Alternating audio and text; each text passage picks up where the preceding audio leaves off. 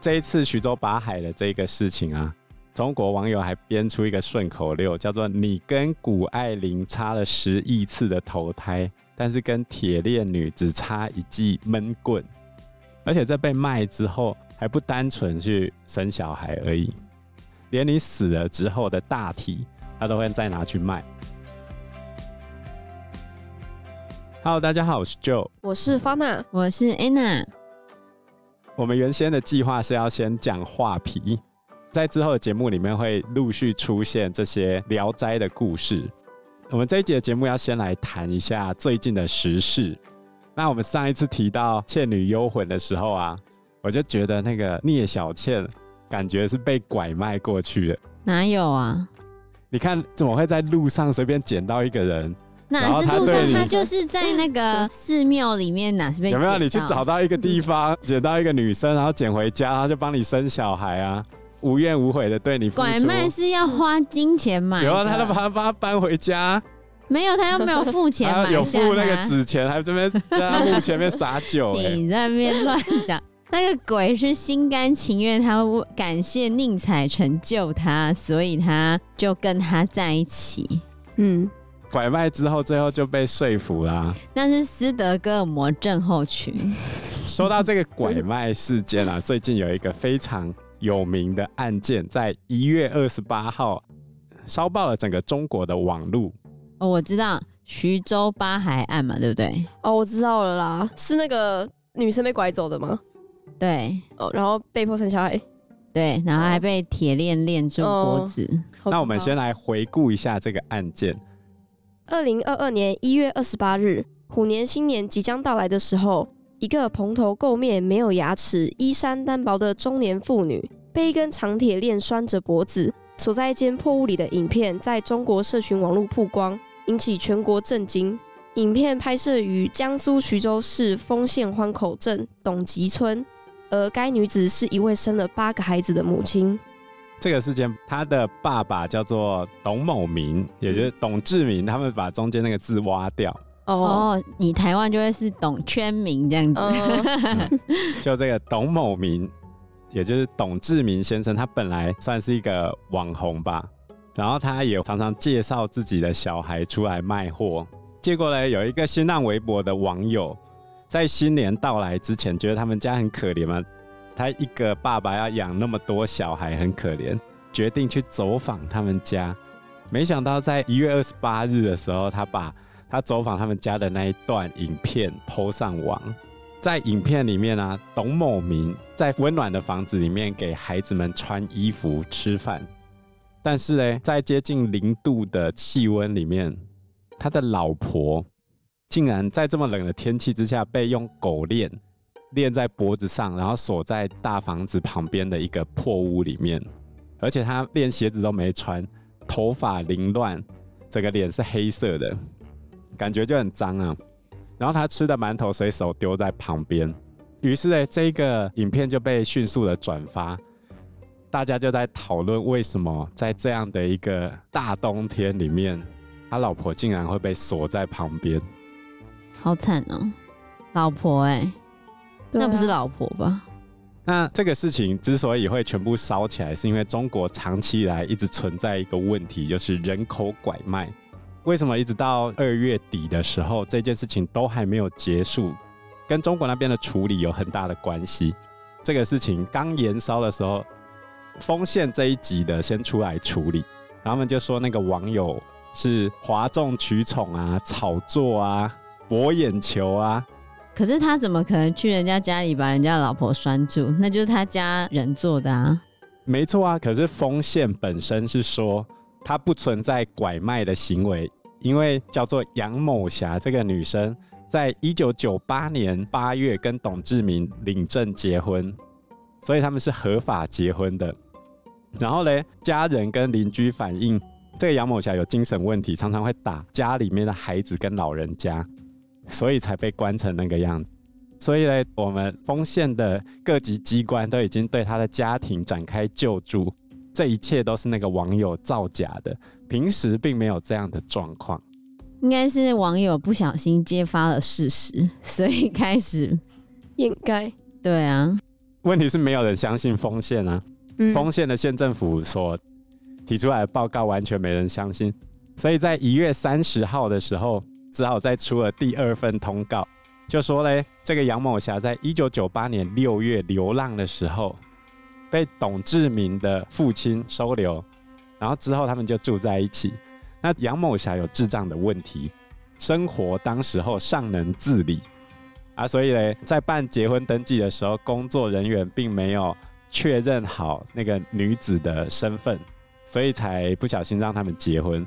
所以这边就出现一个问题，丰县认为他的责任是我没有去核实这个女生是不是精神问题，然后就让他们结婚。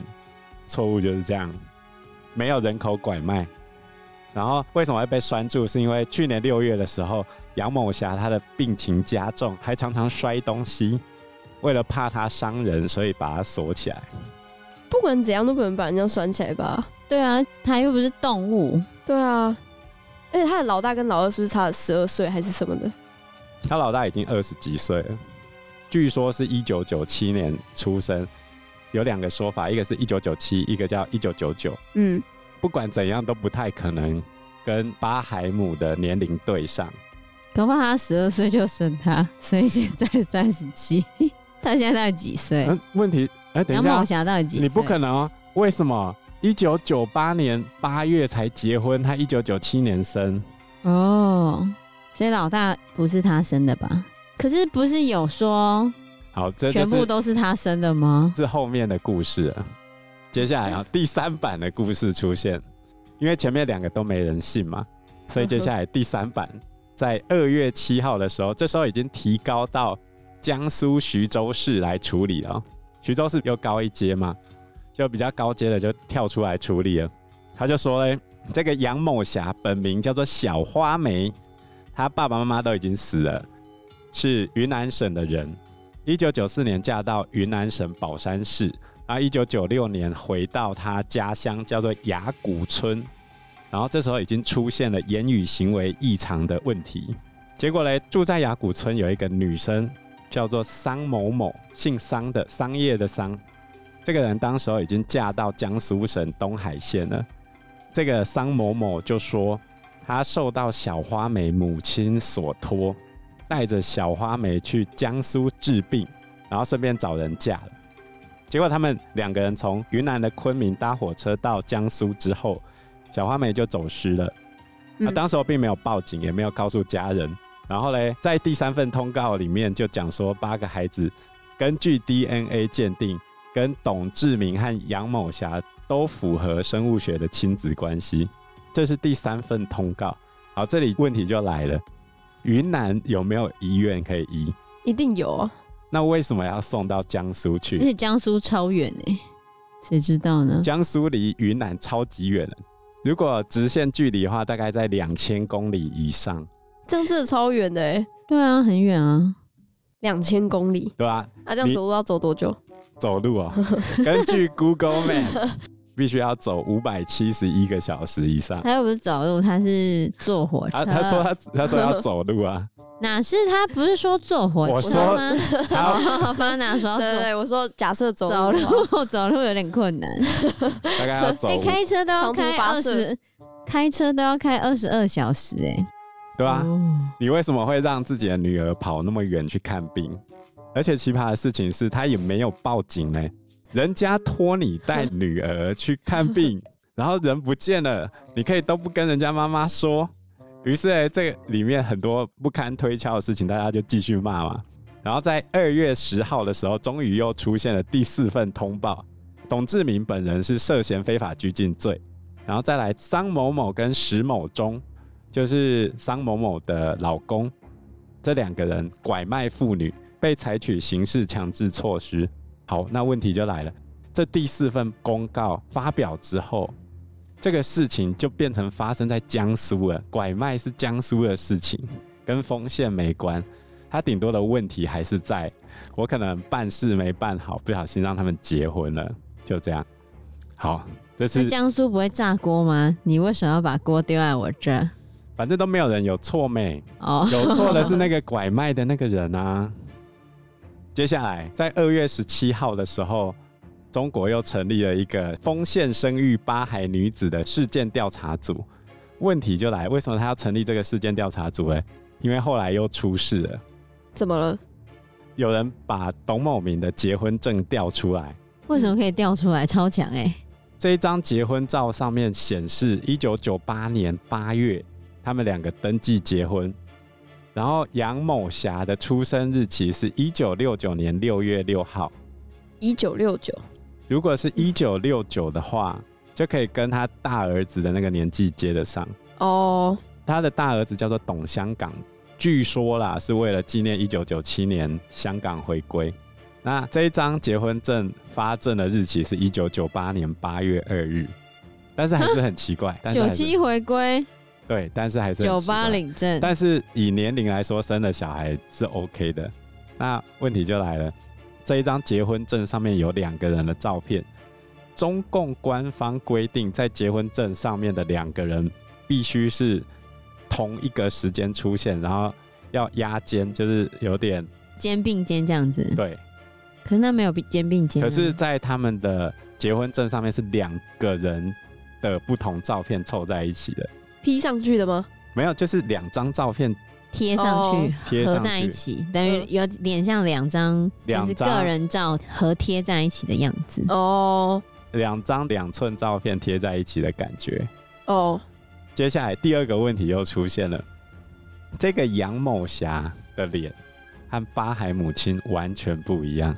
也许他去整形，也许，可是八海母亲看起来不像五十几岁。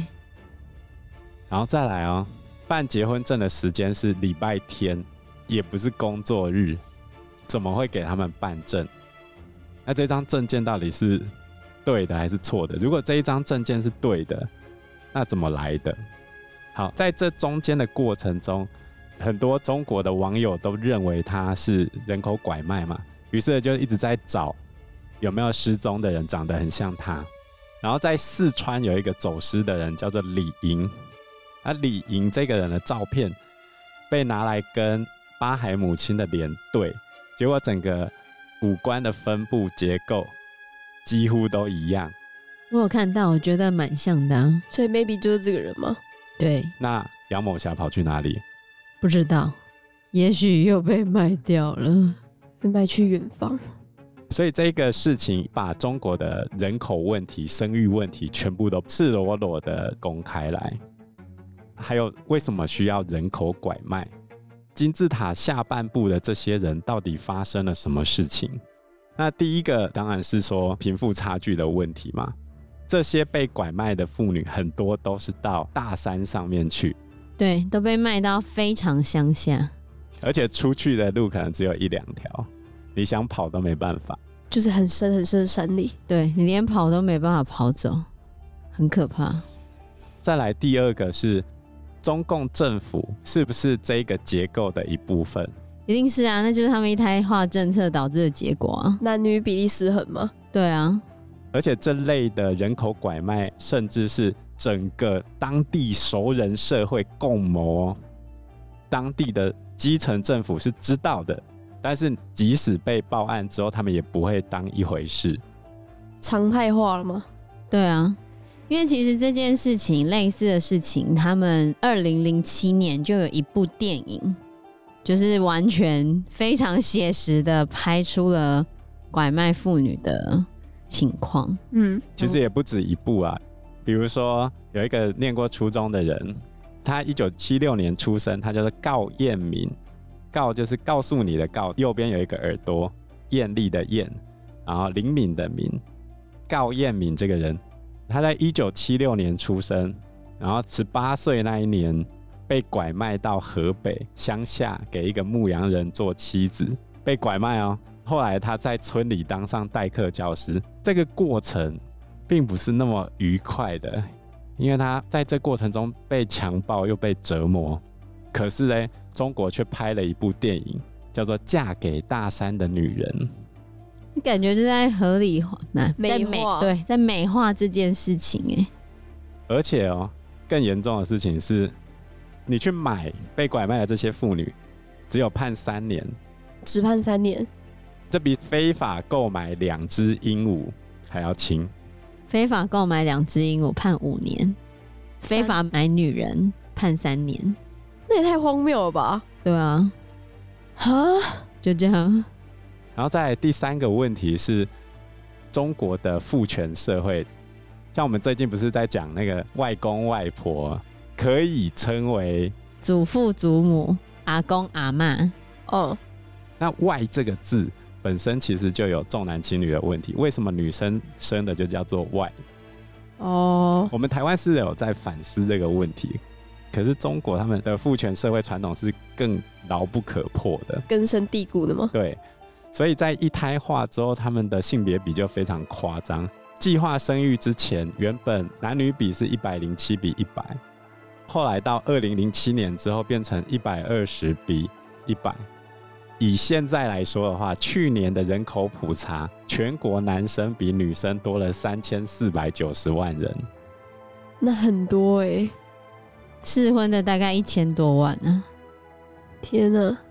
另外一个问题是，即便你试婚，你还是找不到可以娶的女生，那就没有女的啊。农村可能更明显，因为农村会想要生儿子。才可以务农嘛？嗯，觉得生女儿没有办法做出众的工作，或者是觉得嫁出去的女儿泼出去的水，生儿子才可以传宗接代。哦，就种种观念都让他们乡下地区、农村地区女性比例非常之稀少。而且雪上加霜的事情是，有一部分的女生是选择不嫁的，那就更惨了，因为。有些经济收入比较好的女生，她们是不愿意低就的，那宁可单身嘛。我为什么要被你折磨？然后最后一个就是弱势群体跟少数族群的问题。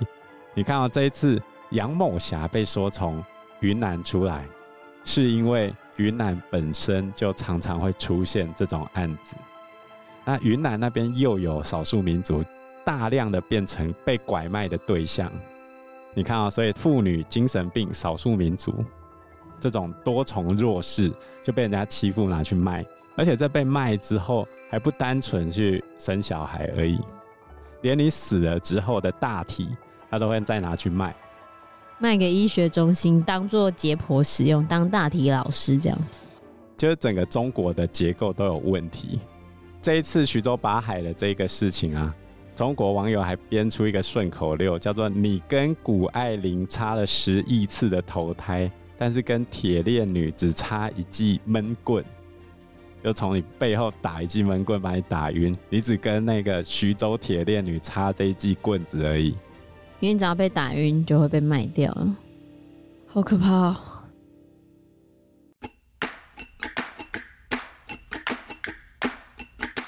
又来到我们冷知识的单元哦，我们连续都在讲厕所，我们讲了马桶为什么叫马桶，讲了中国最早的厕所。对啊，那这样外国的厕所长怎样呢？又是什么时候来的？那讲到外国的厕所啊，其实最有名的就是罗马浴场，就是那个罗马的厕所。而且不是有那个漫画，就画那个。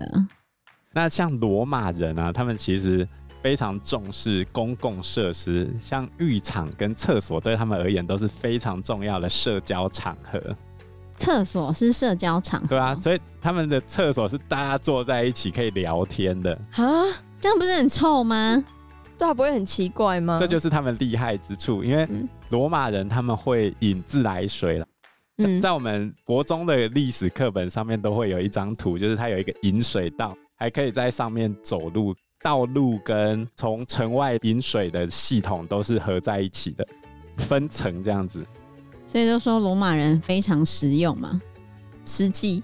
那一般的罗马人，除非你超级有钱，不然家里是不会有厕所的，所以他们就很重视这种公共厕所，而且公共厕所又可以聊天嘛，所以后来罗马的皇帝开始大量的打造公厕。最多的时候，大概有一百四十几间以上的公厕给所有人用，就在罗马城里面。这么多哦，对吧？而且就是交易空间嘛，那它的座位是没有隔开的，就是你们坐在上面这样。可是应该只有男生才可以上吧？啊，不然你要这时候有分男生男厕女厕吗？男生女生都可以去啊。哼，女生也一起去。像日本一直到近代明治维新之后，才逐渐废除混浴。对对啊，我觉得日本泡温泉真的很刺激耶，他们要全裸。天啊！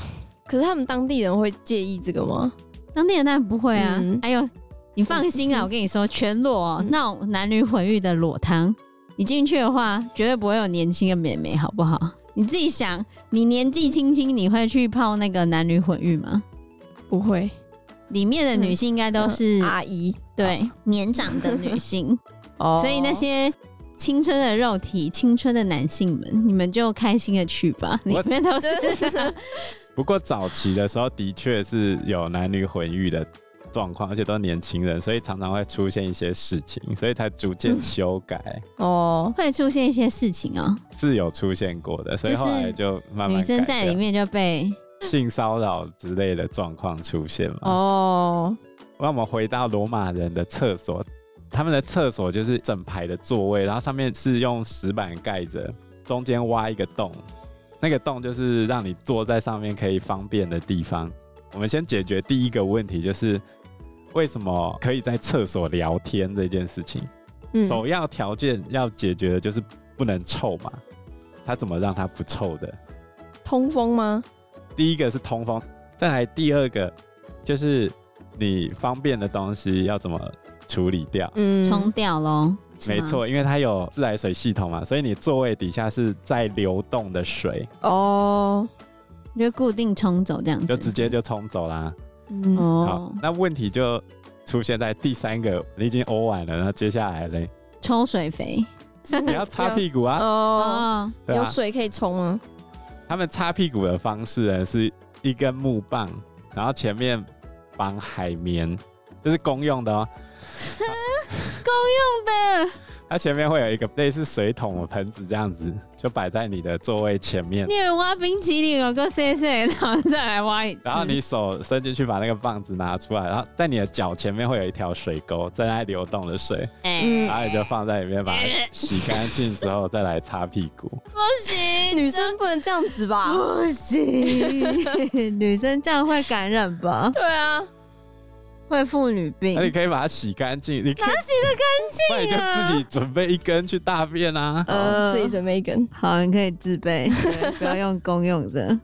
所以难接受。所以在罗马浴场里面，路修斯看到免治马桶的时候，他惊为天人，竟然用水这样冲一冲就搞定了，这样。哦，你说那个漫画里面？对对。哦，不行，我觉得这些想要幻想要回到古代的人，我觉得古代的生活也太痛苦了吧。对啊、光厕所就方便，光厕所我就觉得很痛苦，而且女生生理期也很痛苦，我觉得还是不要。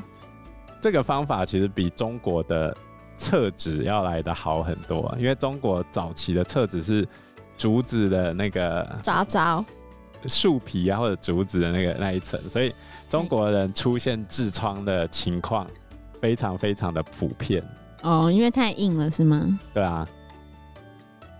因为时间关系，我们这一集节目就到这边喽。谢谢大家，谢谢大家，谢谢大家，拜拜，拜拜，拜拜。